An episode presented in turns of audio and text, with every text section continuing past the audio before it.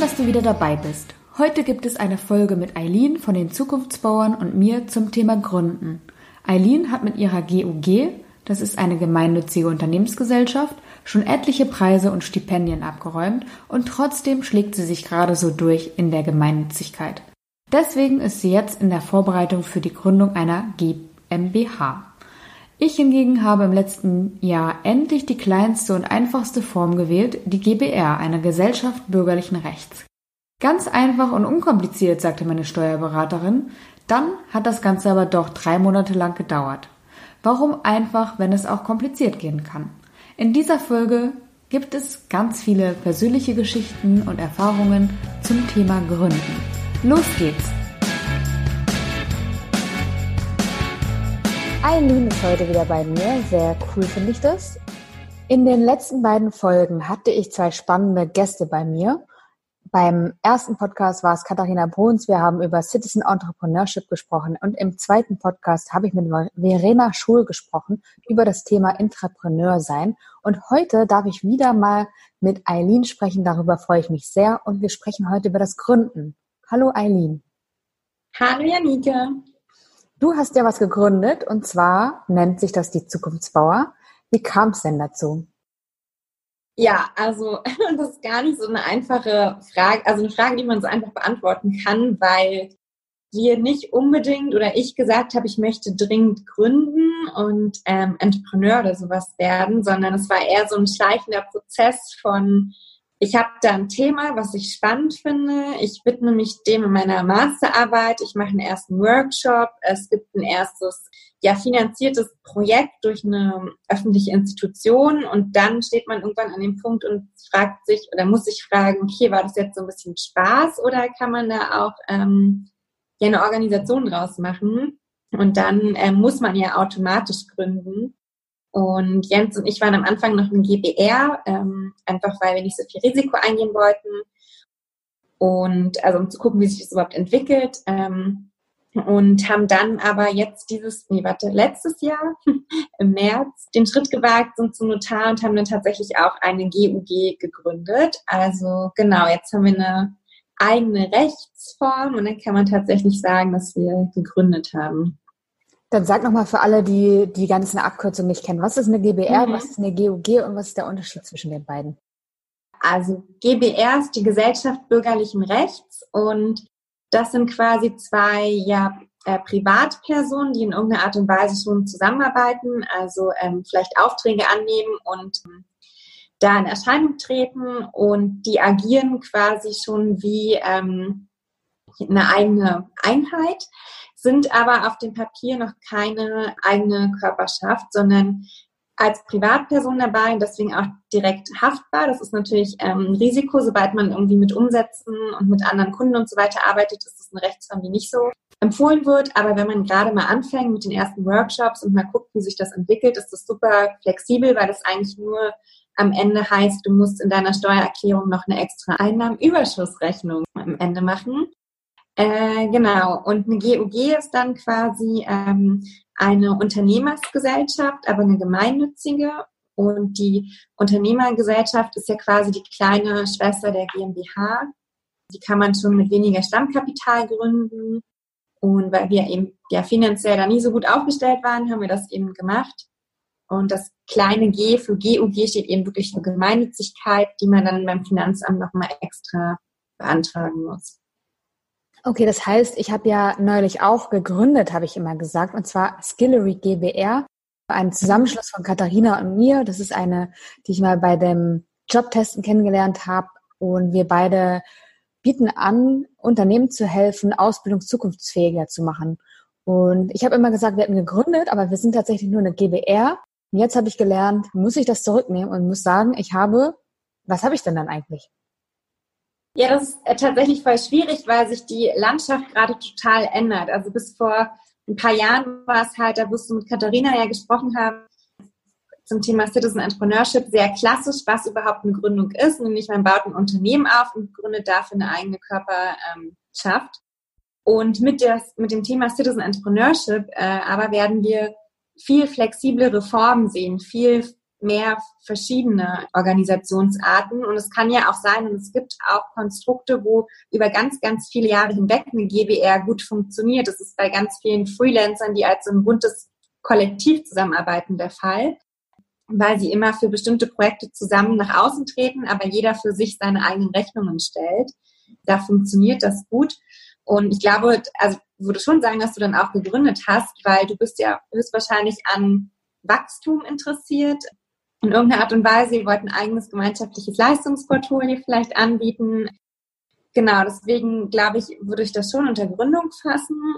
Ich glaube, dass unser Rechtsstaatssystem das noch nicht so ganz versteht. Äh, man sieht ja auch, was da gerade im Umbruch ist. Einige äh, Entrepreneure waren ja auch vor kurzem beim Bundespräsidenten und haben dort gesagt, äh, unser GmbH-Recht ist irgendwie von 1800 noch was. Es ist alles überhaupt nicht mehr up to date. Äh, wir brauchen dann Erneuerungen und zum Beispiel Art, äh, auch die Art, wie wir mit Gemeinnützigkeit umgehen, Purpose-Unternehmen, äh, dass es nicht automatisch heißt, wenn man eine Unternehmung hat, dass man irgendwie der geldgierige Gesellschafter ist, sondern du kannst ja auch mit deiner GmbH Gutes tun und die Gewinne immer wieder äh, reinvestieren in gemeinnützige Projekte oder in deine eigene ja, in deine eigene Firma, um dann auch wieder tolle Projekte anzustoßen. Also das ganze Thema braucht eine ziemliche Generalüberholung.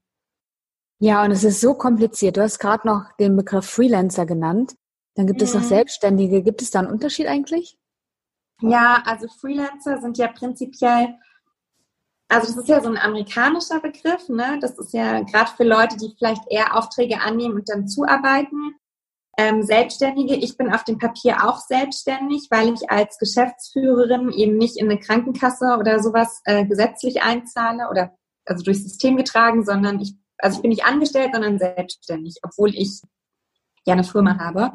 Und ähm, Freiberufe oder ja, freie Berufe sind ja auch nochmal was anderes, ein Journalist oder auch ein Arzt, Anwalt, glaube ich. Ähm, also es, es ist super komplex. Ich finde es super komplex und vor allen Dingen auch durchzublicken, bis wann bist du Kleinstunternehmer, ab wann musst du ähm, Umsatzsteuer zahlen. Das ist dann auch nochmal wieder was ganz anderes. Also ich fand das in den letzten anderthalb Jahren sehr, sehr schwierig, gerade wenn man auch eben nicht nur Solopreneur ist, also jemand, der für sich alleine selbstständig ist, sondern in dem du verschiedenste Rechtsformen irgendwie abklapperst, um dann eine Organisation aufzubauen, ähm, die eine bestimmte Mission verfolgt, ist es schon ja, eine sehr krasse Dschungelwüste, also eher ein Dschungel als eine Wüste, um da durchzublicken.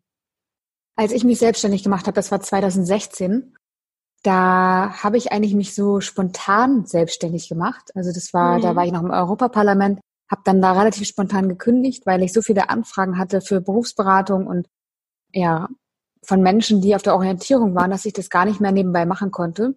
Und ich für mich auch klar war, dass ich nicht ewig in Brüssel bleiben kann und möchte. Ähm, und dann habe ich mich relativ spontan selbstständig gemacht. Ich weiß gar nicht, ob ich das gemacht hätte, wenn ich länger drüber nachgedacht hätte, weil ich einfach gar nicht so der Risikotyp bin. Also ich bin eher so der Sicherheitsfanatiker. Ja, Fanatiker ja, würde ich auch nicht sagen, aber eher auf der Seite. Und genau, dadurch, dass es so spontan war, habe ich es dann aber doch gemacht und habe es nicht bereut. Und jetzt denke ich mir, mir ich kann es gar nicht mehr rückgängig machen. Also ich würde gar nicht mehr in einem Angestelltenverhältnis funktionieren. Aber was ich dann gemacht habe, ist, ähm, ich bin zum Gründerzentrum gegangen und habe mich da beraten lassen. Und das war ganz hilfreich eigentlich. Wie hast du das gemacht, als du gründen wolltest? Ähm, also erstmal, ich glaube, die Ausgangslage, wenn man schon ein gutes äh, Angebot an Kundenanfragen hat und dann zu sagen, man gründet, ist ja nochmal was anderes, als wenn du vorher gar nicht so richtig weißt, wie das Geld reinkommt. Ne? Das sind ja nochmal zwei unterschiedliche ähm, Ausgangssituationen. Ja, wir waren tatsächlich ein Jahr beim Inkubator unserer Uni. Muss aber sagen, dass das nicht so wirklich gut geholfen hat, weil wir einfach überall rausgefallen sind. Also ich habe sämtliche Seminare besucht, wo es um die GmbH-Gründung ging und dann aber immer ja, also nee, Gemeinnützigkeit bilden wir jetzt hier gar nicht ab. Das ist tatsächlich ein Problem, dass Gemeinnützigkeit immer noch so exotisch ist, also zumindest die Art, wenn es nicht um Vereine geht, sondern um G GmbH und GUG, dass da die Beratung in Deutschland noch nicht so richtig, also das Angebot einfach sehr, sehr schwach ist. Wieso habt ihr euch überhaupt für eine Gemeinnützigkeit entschieden? Weil der Sektor in dem wir unterwegs sind, mit Schulen es tatsächlich viel lieber sieht, wenn man gemeinnützig ist, weil sonst schnell dieses Bildungsmarkt und kommer ja, kommerzielle Interesse irgendwie im Vordergrund stehen würde. Und weil wir natürlich auch gerne in diesem Bereich mit Partnern Dinge arbeiten wollen, die einfach oft Stiftungen sind oder öffentliche Träger. Und das funktioniert viel, viel besser mit der Gemeinnützigkeit. Gleichzeitig hemmt es uns bei so, so vielen äh, Sachen und äh, wir sind jetzt gerade dabei, noch eine GmbH zu gründen, um einfach hybrid aufgestellt zu sein. Genau, also ich muss sagen, ich fand dieses Jahr, letztes Jahr mit der Gründung auch äh, emotional ziemlich hart. Ähm, also einmal die ganzen Finanzthemen, das Finanzamt, die Krankenkasse, die Rente. Ich musste dreimal Bescheid ausfüllen und habe gar nicht durchgeblickt, also da wird sehr viel Ballast auf einen gepackt und keiner kann dir so richtig helfen, weil die auch alle nicht miteinander irgendwie sprechen. Und es war vor allen Dingen auch nicht so, ich habe da schon mal einen längeren Artikel zugeschrieben auf Medium und Katharina kann das auch bestätigen. Es ist ja nicht so, dass Selbstständige in Deutschland, wenn man irgendwie gründet, ja so sehr mit offenen Armen begrüßt wird. Also kriegt man nicht vom Finanzamt oder von der IHK mal einen Brief so, hey, Sie sind mutig, äh, Sie verändern irgendwie das Land so, sondern sind eher gleich alle Pflichten, an die du denken musst, wo ich denke, ja, Mensch, Wertschätzung, großartig. Ähm, genau. Weißt du, was, ich, was bei mir war? Mhm. Ich bin ja vor kurzem Mutter geworden und als ich Mutterschutzgeld beantragt habe, habe ich von der Krankenversicherung einen Brief bekommen, wo ein Merkblatt dabei war, ja, vorsichtshalber hier nochmal die Anmeldung zum Arbeitslosengeld. Wo ich auch dachte, Dankeschön. Also, was für eine Message, oder? Ja, aber apropos, ne, das Thema äh, Mutterschutz und ähm, Geschäftsführerin oder Selbstständige, das ist ja auch ein Riesendrama. Also das ist auch nicht so besonders einfach, muss ich sagen. Ähm, ja, habe ich also, gemerkt. Mh, man kann nicht einfach sagen, ja, ich gehe jetzt im Mutterschutz, sondern die stehen dann nur die sechs Wochen vor und ich glaube ein paar Wochen nach der Geburt zu. Aber auch da bist du ja selbst für die Gelder verantwortlich. Ne? Also das ist kann sehr tragisch enden. Es gab vor kurzem einen sehr guten Artikel dazu, wo eine Frau das erzählt hat und meinte, sie ist dann total abgerutscht in die Insolvenz, weil dieses Kinderkriegen nicht vereinbar war mit ihrer Selbstständigkeit und dann noch alleinerziehend. Also das finde ich ziemlich traurig und nimmt mir manchmal so den Mut, aber ich glaube trotzdem, dass ich auch nicht mehr angestellt sein möchte. Ja, da sagst du was. Das ist ja der eine Punkt mit dem äh, mit der Familienplanung. Wie macht man das, wenn man sich selbstständig macht oder gründet? Ich muss sagen, bei mir funktioniert es im Moment ganz gut, aber auch weil ich einen Mann habe, der da viel Betreuung und Verantwortung übernimmt. Das ist total schön. Und das andere ist aber diese ganze Bürokratie. Ne? Also ich habe ja auch mal einen Post von dir gelesen, wo du gesagt hast, irgendwie du bist total fertig, weil äh, das so frustrierend teilweise ist. Mhm. Würdest du trotzdem wieder gründen? Ja, jetzt nachdem ich ein Jahr die Lernreise gemacht habe, würde ich es, glaube ich, auch wieder machen. Ich finde nur, dass ich einfach am System an vielen Stellen was ändern muss, weil ich glaube, das hat Katharina mit dir bestimmt auch besprochen. Selbstständige werden ganz oft noch in so eine negative Ecke geschoben. Die stehen immer unter Generalverdacht, dass sie irgendwelche Steuern hinterziehen, dass sie nicht in die Solidargemeinschaft einzahlen. Und es wird gar nicht gewertschätzt, wie man irgendwie die Wirtschaft eigentlich voranbringt mit dem Mut und mit den persönlichen äh, Risiken, die man einfach eingeht, ja.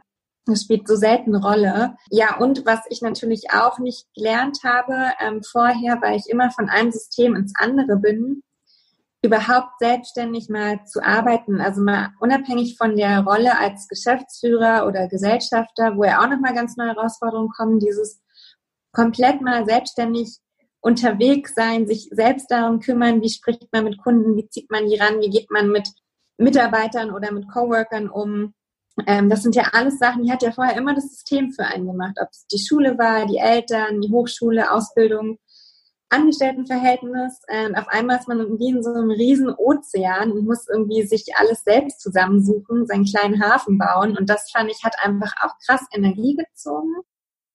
Ähm, wenn man das auch so vorher nicht lernt. Und das wird jetzt mit der ja, Citizen Entrepreneurship, ne, mit der ähm, Gesellschaftsform, die sich auch immer so weiter dahin entwickeln wird, dass wir viel mehr Selbstständige haben, ist eben auch ein Thema, was in Schulen viel, viel stärker repräsentiert werden sollte, ähm, wie man irgendwie gut mündig da unterwegs sein kann. Aber wenn man das alles einmal durchgemacht hat, die kleinen Sinnkrisen, dann ähm, hat man, glaube ich, irgendwann so ein kleines Fell und dann kann man auch gut überleben. Aber das muss man auch erstmal lernen und äh, lernen tut halt manchmal auch ein bisschen weh. Was würdest du heute anders machen? Ja, ich habe tatsächlich zum, zum Ende des Jahres nochmal so den Tipp bekommen von einem guten Freund, die, die Dinge so ein bisschen leichter zu nehmen. Und ich glaube, ich war innerhalb der Gründung teilweise sehr verbissen, weil ich so an diese Mission und Vision daran gehangen habe, dass mir manchmal das so schwer fiel, das aus einem, einer anderen Perspektive zu sehen und dann auch so sehr emotional bei Dingen war. Und das glaube ich nicht gut. Also für, für die Unternehmung nicht und für einen selbst nicht. Und da ab und zu ein bisschen Abstand zu nehmen und es dann am Ende eben doch als einen Job auch dann mal zu sehen in bestimmten Momenten. Das ist, glaube ich, ganz wichtig, ähm, dass man das nicht die ganze Zeit so verbissen leidenschaftlich sieht, weil das kann eben ganz schnell mal auch zu viel sein. Jetzt hatte ich ja eigentlich vor, dass wir ein bisschen Werbung machen fürs Gründen und fürs Selbstständigsein. Und jetzt hat sich das so entwickelt zu einem Gespräch, wo wir sagen, scheiße, das alles ist und wir anstrengend. Jetzt sag aber nochmal, warum sollte man vielleicht oder könnte man doch drüber nachdenken? Was sind denn die guten? Ja, also ich muss sagen, ähm, ich, es ist halt tatsächlich so, dass ganz oft dieses Gründen und jetzt gibt's hier noch ein neues Startup, dass das immer als so leicht abgetan wird. Und ich muss sagen, das ist, also das, das aber eben nicht so leicht ist und dass man das ruhig auch mal zum Thema machen kann. Aber ähm, ich würde es auf jeden Fall empfehlen, weil du bist einfach viel mehr du selbst und viel mehr Mensch, wenn man gründet. Also man kann sich so sehr, also der Sinn irgendwie, warum ich jeden Tag aufstehe, ist ein ganz anderer. Und diese Liebe, die ich dann trotzdem damit verbinde, ähm, das macht schon Spaß. Und man hat halt einfach direkt auch Resultate. Ne? Also da hatten wir, glaube ich, schon mal drüber gesprochen. Ne? Ich mache eine Excel-Liste und früher in einem Job hätte ich so gedacht, oh, wie langweilig, ich weiß gar nicht wofür und jetzt weiß ich direkt wofür. Und das ist halt schön, diese Vielfalt auch an Tätigkeiten, die man jeden Tag hat irgendwie. Also das ist, also ich würde es nicht nochmal äh, aufgeben, auch wenn es jetzt gerade so ein bisschen negativ klang, aber es ist durchaus, gerade wenn man als Frau und auch gemeinnützig gründet, immer noch ein sehr, sehr schwieriges Pflaster. Deswegen braucht es ja mehr Gründe, und mehr Gründerinnen, um da ähm, auch ein bisschen was zu verändern. Ja. Ich würde da mitgehen, auf jeden Fall. Ich weiß jeden Morgen, wofür ich aufstehe und habe mehr Sachen eigentlich, die ich machen möchte, als ich schaffen kann. Aber das ist auch manchmal mhm. eine Herausforderung. Ne? Wo fokussiert man sich, wo setzt man Prioritäten? Ja. Aber ähm, es ist schon total ja zufriedenstellend oder befriedigend, sage ich mal, immer zu sehen, was man erreicht hat oder was man geschafft hat und selber so in die Welt gegeben hat. Das finde ich total schön mhm. Ja, also tatsächlich finde ich das auch eigentlich mit die größte Herausforderung im Alltag. Es gibt keinen fertigen Prozess, dir sagt keiner irgendwie, hey, das erwarte ich von dir. Also du musst dir immer die Ziele selbst stecken, du musst immer selbst reflektieren, ähm, ist es jetzt irgendwie gut gelaufen, du musst dich immer wieder selbst ähm, daran erinnern, was ist Prio, was ist Fokus. Und das zieht sehr, sehr viel Energie, finde ich. Aber gleichzeitig eröffnet einem es ja auch so viel Raum, Dinge einfach so zu gestalten, wie man will. Und wie du sagst, also ohne dich würde es halt bestimmte Dinge auf dieser Welt so einfach nicht geben, wenn du sie nicht als Selbstständiger angestoßen hättest. Wenn jetzt jemand überlegt, sich selbstständig zu machen oder tatsächlich sogar zu gründen, was geben wir ihm mit? Also ich weiß ja von vielen, dass sie, also es gibt, es gibt ja wirklich so viele Unterschiede. Jemand, der Freelancer ist und es total mag, immer wieder auch in so einem ähm, Konstrukt zu sein, dass er die Aufträge annimmt, die in seinem in seiner Flexibilität abarbeitet und dann zum nächsten Auftrag geht. Das ist ja nochmal was anderes als eine Organisation gründen oder ein freiberuflicher Arzt oder was auch immer. Also ich glaube, da muss man für sich auch erstmal gucken, Kategorien bin ich denn, weil auch da wieder verschiedene Persönlichkeits, ähm, Merkmale vielleicht ein, ja, mehr, also wichtiger sind. Und als zweites würde ich, glaube ich, überlegen, erst zu starten, ähm, nicht, wo kann ich unbedingt Geld verdienen, also ist vielleicht sicherlich auch wichtig, aber erst zu fragen, was ist denn meine Vision und Mission, also was kann ich so mitgeben, ne, bei Ikigai, dieses, was, was braucht die Welt, da auch nochmal stärker zu gucken und oder vielleicht generell bei Ikigai auch zu überlegen, diese ganzen vier Felder zu betrachten, nicht immer nur das eine. Welche das würde Felder? ich, gerne mitgeben. Welche Felder sind das nochmal? Ähm, also, was braucht die Welt? Wofür kann ich bezahlt werden? Was ist meine Leidenschaft und wo liegen meine Interessen, glaube ich, ne? Die vier. Ja, das finde ich total wichtig eigentlich, dass man, wenn man schon die ganzen Mühen und Hürden und Hindernisse auf sich nimmt und bewältigen möchte, dass man dann zumindest weiß, wofür tut man das und da wirklich mhm. hinterstehen kann. Ja. Ich würde noch mitgeben, es muss auch hier nicht schwarz und weiß geben. Zum Beispiel habe ich mhm. in der mhm. Anfangszeit, ähm, wo ich mich selbstständig gemacht habe, Nebenjobs gehabt. Ja. Hat den Vorteil gehabt, dass ich versichert war und dieses Thema erstmal vom Hacken hatte, was ich echt unangenehm finde, dieses sich selbst versichern müssen, mhm. weil da mhm. ja auch äh, finanzieller Druck gegebenenfalls damit aufgebaut wird. Und das hat mir total geholfen und es auch Schritt für Schritt machen zu können. Wobei ich auch mhm. sagen muss, dass ich erst einen Job hatte, der äh, mich eher belastet hat. Da habe ich nur 20 Stunden die Woche gearbeitet und ich hatte echt gar keine Energie mehr für das andere, weil es mich, weil es so nicht meins war. Dass, ähm, das haben wir alle, glaube ich, durchgemacht. Also bei Zukunftsbau hatten das einige bei uns auch so am Anfang.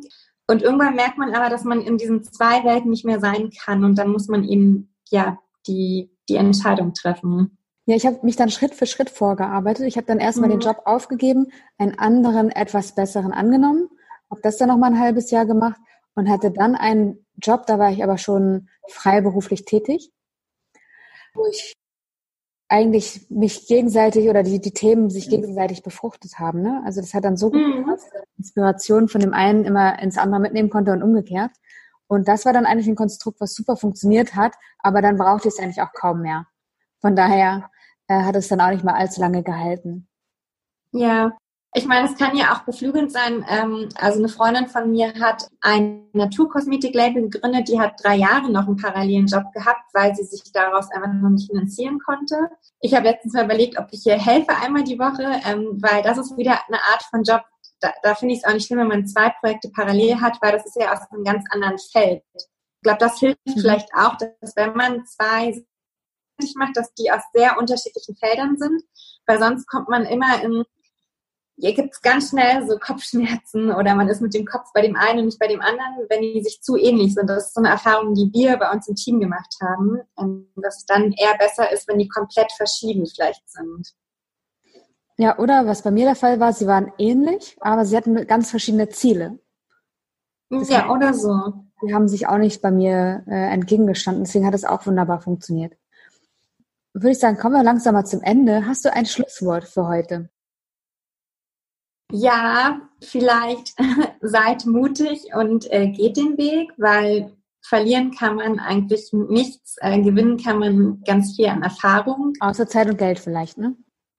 Ja, also Zeit kann ich, glaube ich, kann man auch nicht verlieren, weil in der Zeit hast du ganz viele Erfahrungen gemacht und ich würde auch behaupten, dass die Lernkurve von ein Jahr Selbstständigkeit äh, wesentlich höher ist als mehrere Jahre angestellt sein. Geld ja, aber ähm, da der Optimismus von Nora aus meinem Team, die dann immer sagt, Geld findet dann auch wieder zu einem, da muss man dann irgendwie vertrauen. Ich meine, ganz am Ende des Tages, Deutschland ist, auch wenn ich gerade ein bisschen gemeckert habe, schon ein gutes Land, wo du nicht ganz so tief fällst. Also du kannst immer noch Arbeitslosengeld bekommen oder für eine gewisse Zeit äh, unterstützt werden. Also das ist nicht du bist nicht komplett raus. Ne? In Amerika ist es was ganz anderes, da fällst du halt richtig auf die Nase. Da ist, hilft dir keiner so. Und hier kann man immer mal wieder bei der Krankenkasse sagen, hey, äh, diesen Monat ist nicht so doll, können wir da eine andere Regelung finden? Und da sind die, glaube ich, immer bemüht, auch einem zu helfen. Ja, also mein Schlusswort für heute ist, Gründen ist ein bisschen wie Kinderkriegen, sehr sinnstiftend und sehr anstrengend. ja, und beides sind so Babys, die man hüten muss und denen man aber auch beibringen muss zu wachsen, ne? Genau, äh, und mhm. äh, wo man es dann auch nicht mehr rückgängig machen mag eigentlich. Ne? Nee, das stimmt. Das klebt an einem. In ja. diesem Sinne, schön, dass du wieder dabei warst, Eileen. Jetzt immer einmal im Monat. Mhm. Und dann auch zu diversen Themen, die uns so beschäftigen, bewegen. Genau, gerade auch Citizen Entrepreneurship, da wird sich so viel wandeln, da haben wir noch ein paar spannende Themen, wo wir gerne Tipps und Inspiration mitgeben. Sehr schön. Dann vielen Dank und bis zum nächsten Mal. Tschüss.